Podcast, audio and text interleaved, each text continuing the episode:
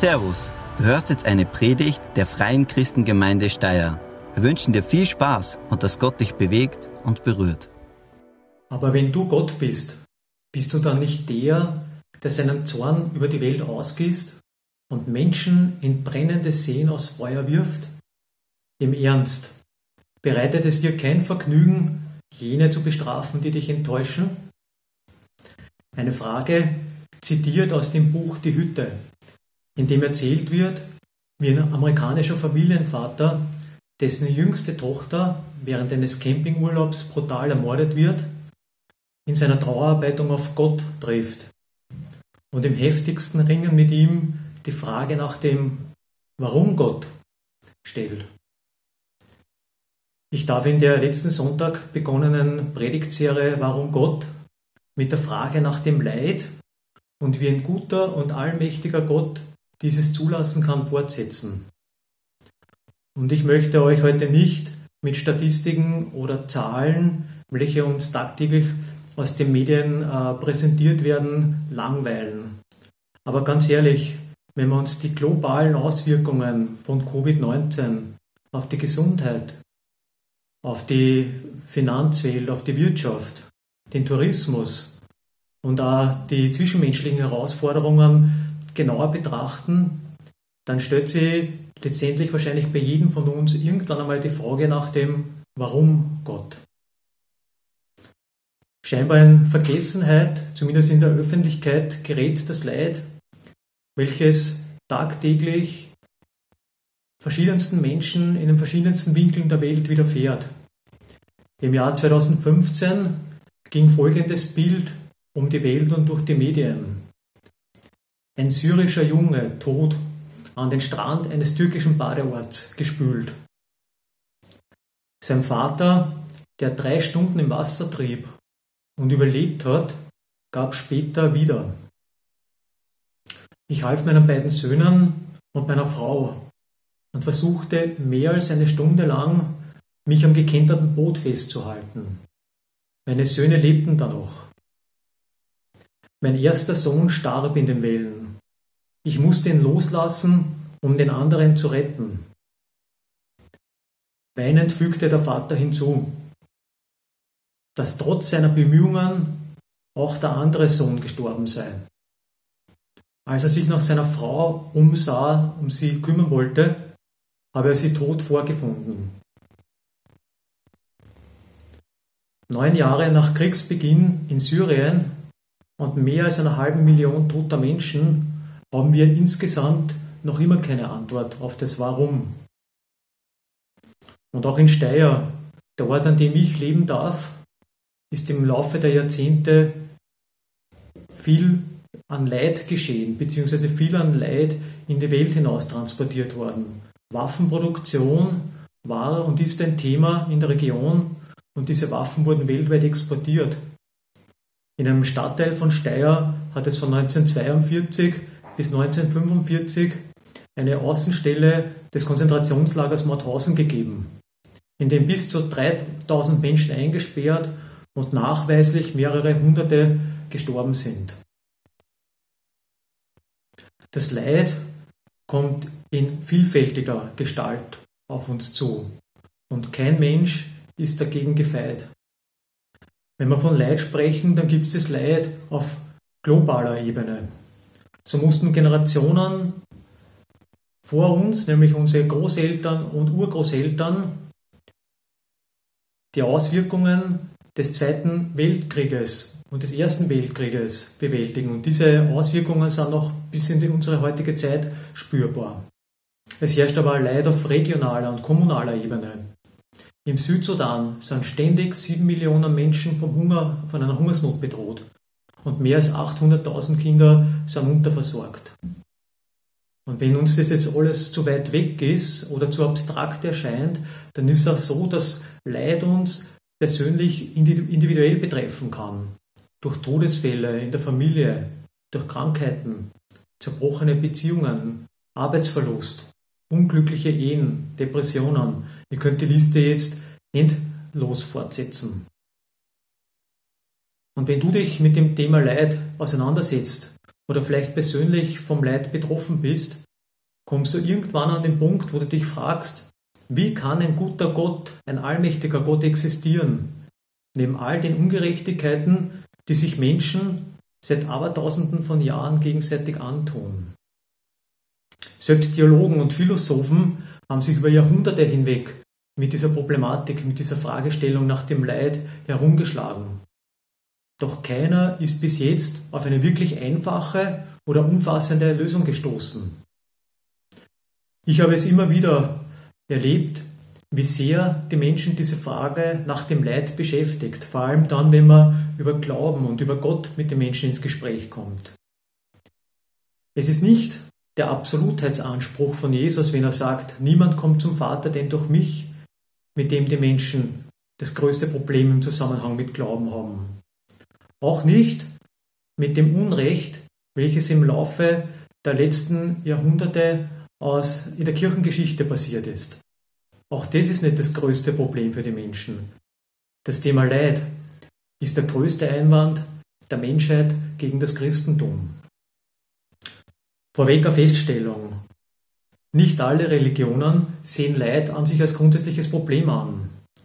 Tobi hat letzte Woche am Beginn unserer Predigtserie erklärt, welchen Stellenwert das Thema Leid zum Beispiel im Buddhismus hat. Ihr könnt diesen Beginn auf unserem YouTube-Kanal jederzeit nachsehen. Eine andere Erklärung bzw. Argumentation in der Frage nach dem Leid, wie es zum Beispiel im Islam zu finden ist, beschreibt das wie folgt, und zwar, dass der Mensch aufgrund seines beschränkten Horizonts nicht in der Lage ist, alle relevanten Zusammenhänge, nämlich im Hier und im Jenseits, zur Beurteilung von einem leidvollen Ereignis zu erkennen. Das heißt, wir mögen vielleicht was als negativ beurteilen, aber es ist in einem Gesamtzusammenhang von Gott geplant, äh, dann kann es zu etwas Positivem führen. Und kann Gottes oder uns spiegelt Gottes Gerechtigkeit wieder.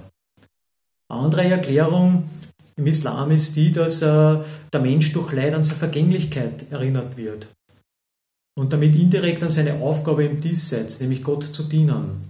Nur dann, wenn man Leid kennt, kann man auch für das Gute dankbar sein und sich daran freuen. Zurück zu unserer christlichen Tradition.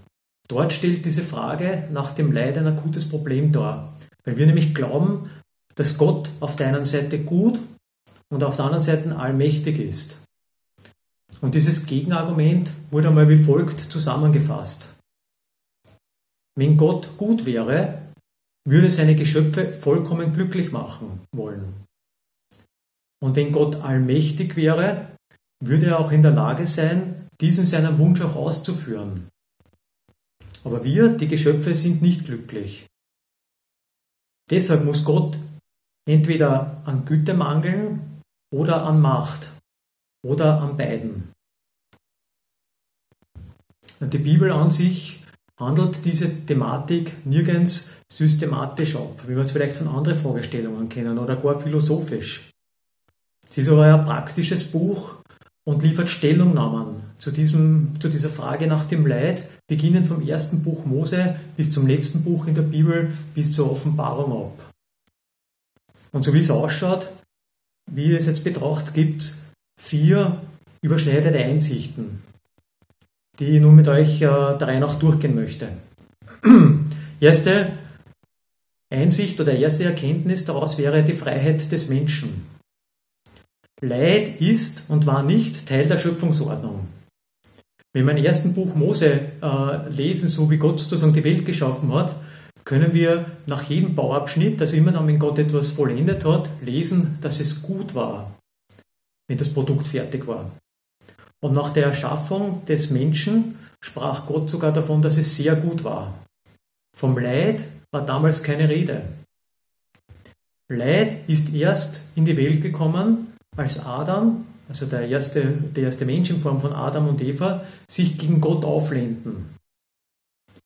Und wenn nun alles Leid, direkt oder indirekt, eine Folge der Sünde ist, stellt sich natürlich die Frage, wie Gott es zulassen konnte, dass die Sünde in die Welt kommt. Und jetzt kommt der Tatsache, die das Christentum ganz klar von anderen Religionen unterscheidet. Und es ist ganz wichtig, diesen Punkt zu verstehen. Gott hat uns geschaffen, weil er es wollte. Er hat es aus Liebe herausgemacht, weil er uns, weil er dich liebt. Gott hat uns mit einem freien Willen ausgestattet, Entscheidungen zu treffen. Erzwungene Liebe ist keine echte Liebe. Vorprogrammierte Entscheidungen, so wie bei einer Maschine oder beim Roboter, sind keine freien Entscheidungen. Gott hat uns Menschen die Wahl überlassen und uns die Freiheit gegeben, ihn zu lieben oder auch nicht. Und wir Menschen haben von Anfang an diese Freiheit dazu benutzt, Gottes Gebote zu übertreten. Die Folge daraus war Leid. Jetzt könnten wir natürlich einwenden und sagen, okay Gott, das erste Versagen von Adam und Eva im Paradies hättest du ja ganz leicht mit einem Wunder wieder wettmachen können.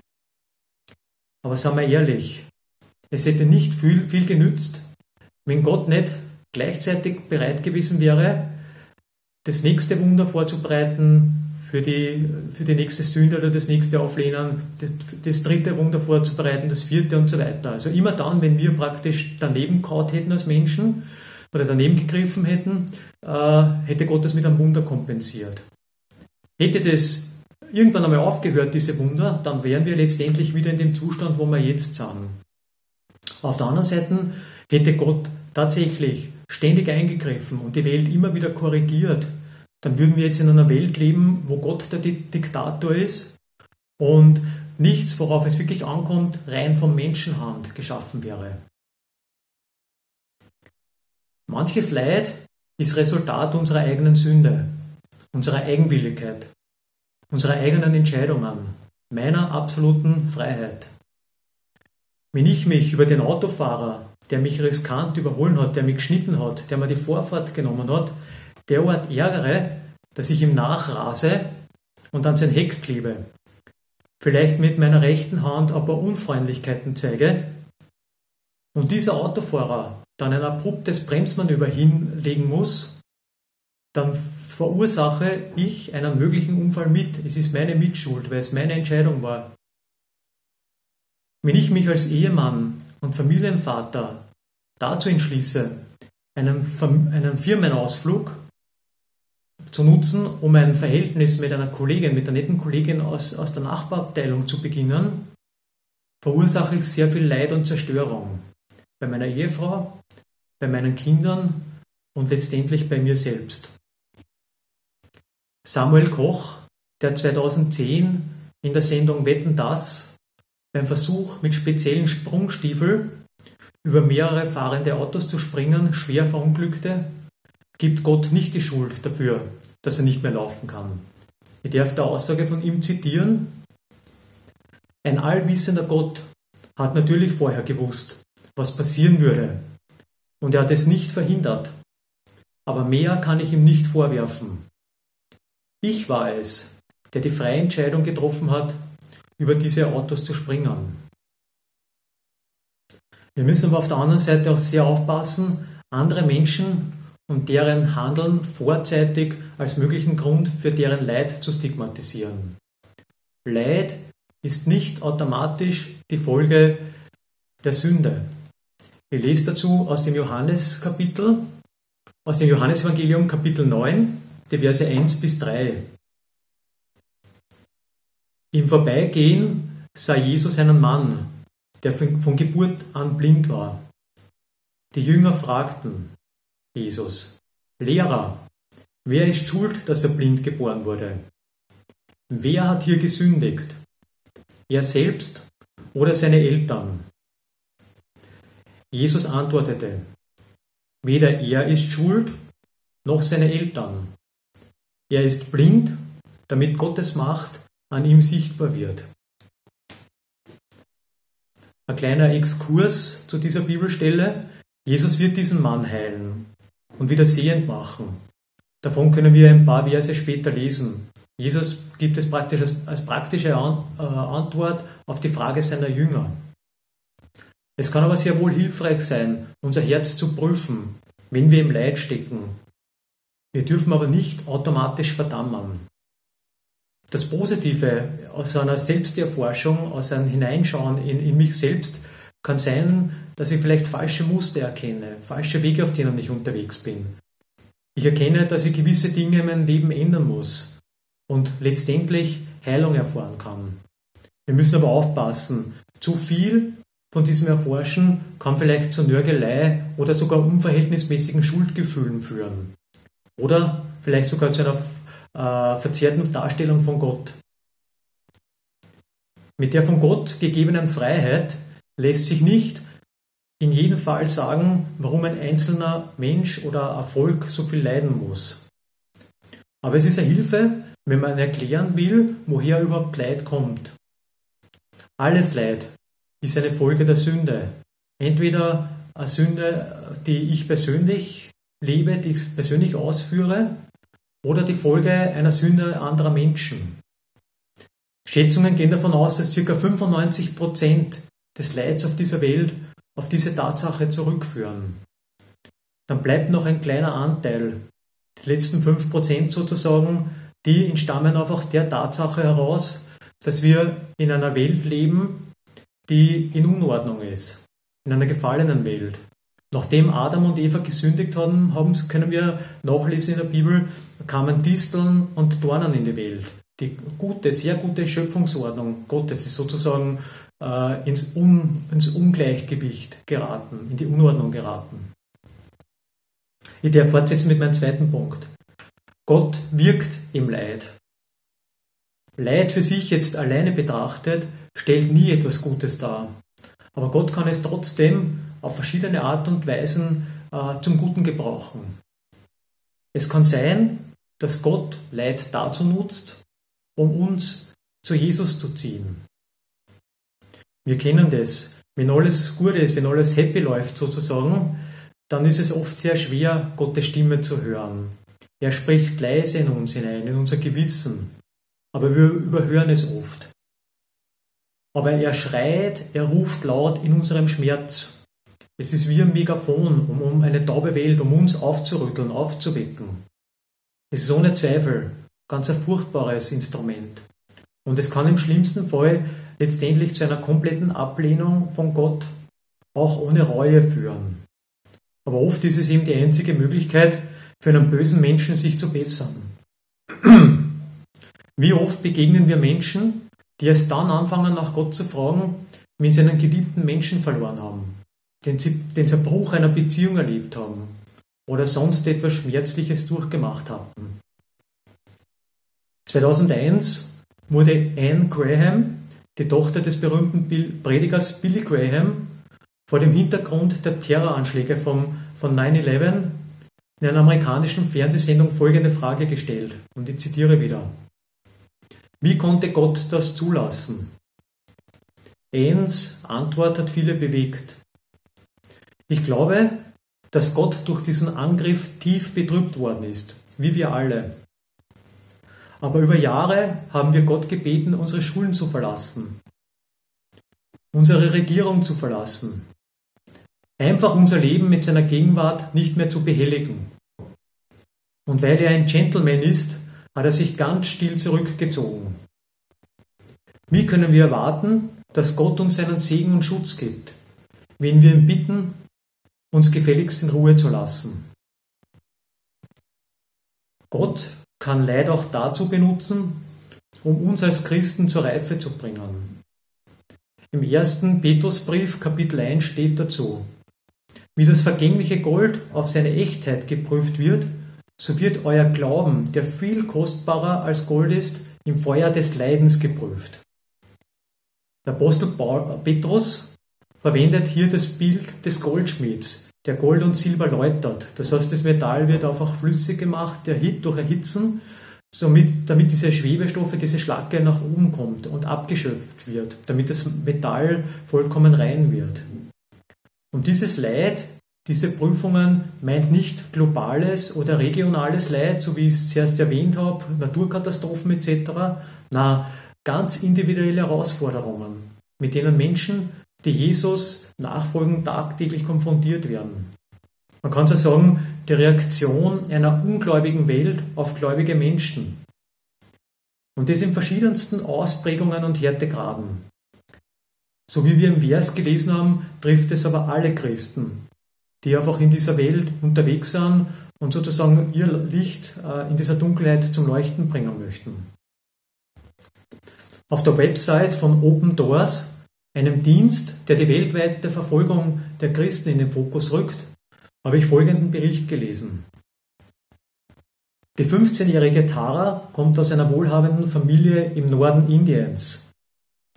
Als sie begann, an Jesus zu glauben und regelmäßig christliche Gottesdienste zu besuchen, setzten die Dorfbewohner und ihre eigene Familie sie unter Druck. Kurze Anmerkung, in Indien leben etwa 90 Prozent aller Menschen, die sich weltweit dem Hinduismus zugehörig fühlen. Zurück zu Tara. Ihre Eltern betrachten sie als Schande für die Familie. Obwohl Tara immer noch zu Hause bei ihren Eltern und Geschwistern leben kann, wird sie von ihrer Familie völlig isoliert. Ich darf nur in meinem kleinen Zimmer sein und nicht mit den anderen sprechen. Ich muss selbst für mein Essen sorgen. Die anderen sagen, alles würde unrein, wenn du es berühren würdest. Tara arbeitet nun in den Ferien und in ihrer Freizeit, um das Essen und Schulgebühren zu bezahlen. So wie dieses Mädchen sind in etwa 260 Millionen Christen weltweit in einem hohen bis extremen Maß von Verfolgung bedroht. Es geht tatsächlich um Leben und Tod. In Europa, in Österreich dürfen wir unseren Glauben frei und ohne Bedrängnis, ohne Verfolgung leben. Trotzdem erleben wir es, dass wir aufgrund unseres Bekenntnisses zu Jesus manchmal auf Unverständnis, Ausgrenzung oder sogar auf Anfeindung in der Schule, in der Nachbarschaft, am Arbeitsplatz treffen. Jesus nachzufolgen bedeutet in dieser Welt nicht, kein Leid mehr zu erfahren, sozusagen Friede, Freude, Eierkuchen zu leben. Wenn wir aber den Vers aus dem Petrusbrief weiterlesen, dann sehen wir auch dazu, dass Gott uns reich, sehen wir auch, dass Gott uns reichlich für unser Leid entschädigen wird. Und das bringt mich zum dritten Punkt. Ich lese weiter in diesem äh, Vers, erster, äh, erstes Kapitel Petrusbrief, Vers 7. Wenn er, Anmerkung der Glaube, sich als echt erweist, wird Gott euch mit Ehre und Herrlichkeit belohnen. An dem Tag, an dem Jesus Christus sich in seiner Herrlichkeit offenbart. Hiob, von dessen Geschichte wir im Alten Testament lesen können, war ein Mann, der durch katastrophales Leiden ging. Zuerst hat er all seinen Reichtum verloren, dann all seine Kinder und war schließlich von einer entsetzlichen Krankheit betroffen. Am Schluss des Buches Hiobs lesen wir jedoch, wie der Herr segnete als den Ersten. Er schenkte ihm nicht nur großen Reichtum, sondern auch sieben Söhne und drei wunderschöne Töchter. Hiob wurde sehr alt und sah Kinder, Enkel und Urenkel. Die Segnungen Gottes in und durch das Leid überwiegen in vielen Fällen schon in diesem Leben das Leid selbst. Samuel Koch, dessen Aussage ich vorher zitiert habe, hat nach dem Unfall an der Schauspielschule sein Studium abgeschlossen und ist jetzt festes Ensemblemitglied am Nationaltheater Mannheim. Er nutzt seinen Bekanntheitsgrad dazu, um sich für soziale Projekte wie zum Beispiel die Initiative Wings for Life stark zu machen. Er hat drei Bücher geschrieben. Das aktuellste Steh auf Mensch beschäftigt sich unter anderem mit Hoffnung, Dankbarkeit und Sinn. Sein Unfall hatte nicht nur zum Rücktritt von Thomas Gottschalk als Moderator von Wetten das sondern auch zu einer breiten Diskussion über Risikobereitschaft im Gegensatz zu Einschaltquoten im Fernsehen geführt. Er ist sozusagen nicht im Rollstuhl sitzen geblieben, sondern er geht jetzt mit bekannten Musikern aus der christlichen Musikszene auf Tour, hält Vorträge in Kirchen und im öffentlichen Leben und bestärkt Menschen, auf, äh, auf auch weiterzumachen, die ähnliche Schicksalsschläge erfahren haben. Er wird und wurde dadurch für viele Menschen zum Segen. Er ist seit 2016 mit einer Schauspielkollegin verheiratet. Nicht jeder Mensch, der durch Leid gehen musste oder muss, ist ein Samuel Koch. Und nicht immer ist es so, dass die Segnungen in diesem Leben das Leid überwiegen. Menschen, die Jesus nachfolgen, die bewusst an Gott glauben, wird allerdings noch viel etwas Größeres verheißen. Die Hoffnung des Himmels. Der Apostel Paulus schreibt dazu in dem Brief an die Römer, denn ich denke, dass die Leiden der jetzigen Zeit nicht wert sind, verglichen zu werden mit der zukünftigen Herrlichkeit, die an uns offenbart werden soll. Und das Neue Testament ist voll von Zusagen über den Himmel und wie wunderbar es dort sein wird. Ganz am Ende des Neuen Testaments in der Offenbarung können wir auszugsweise davon lesen, wie es einmal sein wird, dass nämlich die Schöpfung wiederhergestellt wird. Jesus wird wiederkommen, um sozusagen eine neue Erde und einen neuen Himmel aufzurichten. Es wird keine Tränen mehr geben, weder Schmerz noch Leid wird sein. Wir werden mit allen, die in Jesus gestorben sind, vereint sein und gemeinsam die Ewigkeit mit Jesus zubringen dürfen. Und für mich persönlich ist es kein billiger Trost. Und ich wünsche mir, dass doch du diesen Perspektivenwechsel schon vollzogen hast. Wir leben in einer derart schnelllebigen Welt, die vom Materialismus und Egoismus geprägt ist, wo die Perspektive der Ewigkeit fast völlig verloren gegangen ist. Aber gerade im Zusammenhang mit Leid müssen wir eine Langzeitsichtweise einnehmen. Denn für das Leid, das uns in, diesem Leben widerfährt, haben wir eine wunderbare und unbegrenzte Perspektive in der Ewigkeit. Wo stehen wir jetzt? Es gibt keine einfache, umfassende, endgültige Antwort auf das Warum Gott. Aber wir können das Problem aus einem anderen Blickwinkel betrachten. Und das bringt mir zum vierten Punkt. Gott ist ein Gott, der mit uns leidet. Und wenn Sie nur das aus der Predigt heute mitnehmt, dann habt ihr diesen Perspektivenwechsel schon vollzogen. Ich denke, diese Einsicht ist vielleicht die allerwichtigste. Ehe Gott als unser Richter wiederkommt, und das wird er tun, sollte er als Mensch das durchmachen, was uns tagtäglich widerfährt, was wir durchmachen müssen. Und zwar nicht aus der sogenannten geschützten Himmelsperspektive heraus, sondern hier auf der Erde, und zwar als Mensch. Er sollte als Jude geboren werden, nicht im Klassezimmer einer Privatklinik. Nein, die tatsächlichen Umstände seiner Geburt, an die erinnern wir uns jedes Jahr zu Weihnachten. Und diese Umstände geben einen Ausblick auf sein weiteres Leben. Diese knapp 30 Jahre Leben oder Lebenswerk sollten derart schwierig sein, dass sogar seine eigene Familie ihn für verrückt erklärt, wenn er versucht, es auszuführen. Er, in Form von Jesus, soll von seinen engsten Freunden verraten werden. Es sollten falsche Beschuldigungen gegen ihn vorgebracht werden. Er sollte von voreingenommenen Geschworenen verurteilt und verhört werden und letztendlich von einem feigen Richter für schuldig erklärt werden. Folter soll ihm nicht erspart bleiben. Und zu guter Letzt soll er sehen, wie furchtbar es ist, völlig allein und verlassen zu sein. Und dann soll er sterben. Und zwar so, dass es keinen Zweifel an seinem Tod gibt. Das Ganze medienwirksam und an einer großen Menge von Zeugen. Gott ist nicht immun gegen Leid. Und er ist auch nicht unbeteiligt und schaut auch nicht nur zu, wie wir Menschen leiden. Das können wir durch die ganze Bibel hindurch sehen und ganz besonders am Kreuz. Er litt genauso wie wir. Er weiß, wie wir fühlen, wenn wir leiden. Das Wissen um Jesu Leid kann das Leiden aus deinem Leid nehmen. Wie reagieren wir auf Leid? Ich komme abschließend zu ein paar praktischen Gedanken. Wenn wir leiden, werden wir nicht immer wissen, warum das so ist. Ich ermutige uns aber, folgende Fragen zu stellen. Ist das Leid, das ich trage, das ich durchleben muss, eine Folge meiner persönlichen Sünden? Wenn das so ist, dann können wir Gott um Vergebung bitten. Wir sollten Buße tun und uns von dem schädigenden Verhalten abwenden. Eine zweite Frage, die wir stellen können. Was willst du mir durch diese Sache sagen? Vielleicht möchte uns Gott eine besondere Lektion lehren. Drittens, was willst du, dass ich tun soll?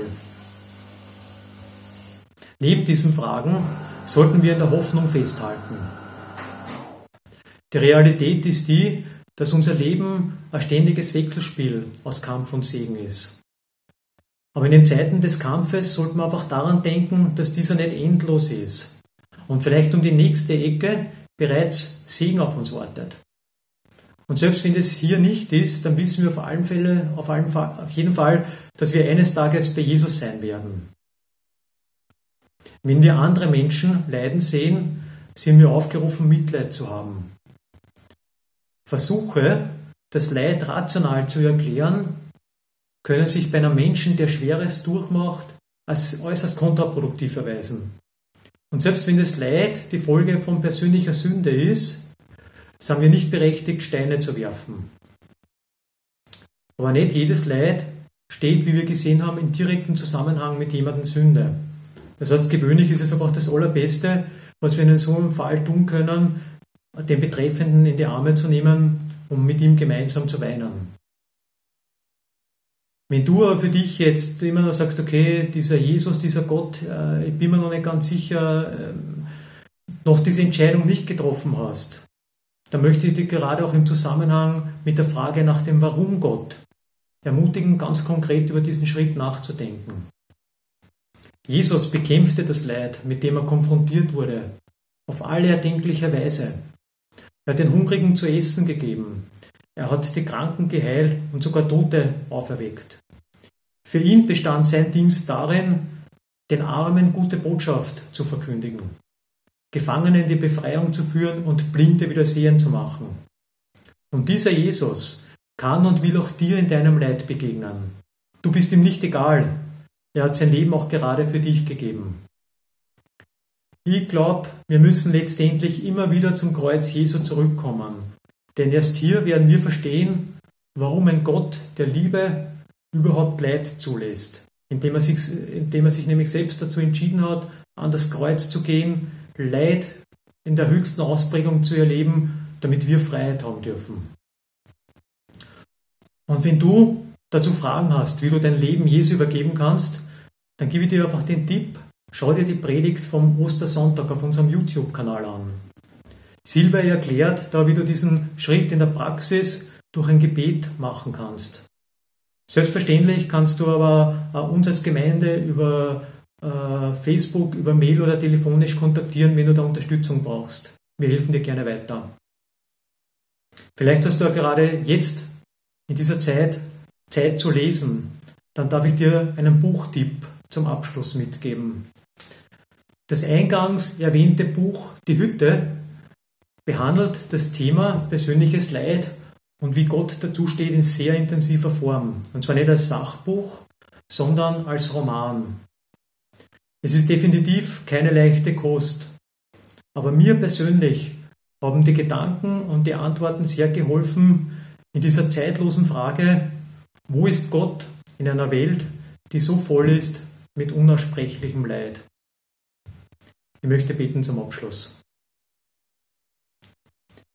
Jesus, danke, dass du den Weg ans Kreuz genommen hast, dass du all das Leid, das uns Menschen täglich widerfährt, selbst erfahren hast und wir dadurch Freiheit und Heilung erfahren dürfen.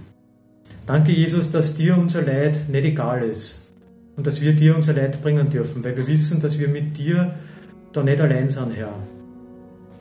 Jesus, ich wünsche mir, dass die Menschen, die Gott in Zeiten durch schweres Leid gehen müssen, dass du ihnen begegnest, dass du ihnen offenbarst und dass sie diesen Weg zu dir finden. In Jesu Namen. Amen. Vielen Dank fürs Zuhören. Wir hoffen, dass dir diese Predigt weitergeholfen hat. Wenn du mehr über uns wissen willst oder Fragen an uns hast, besuche unseren Gottesdienst in Steyr und schau auf www.fcg-steyr.at vorbei. Wir freuen uns auf dich.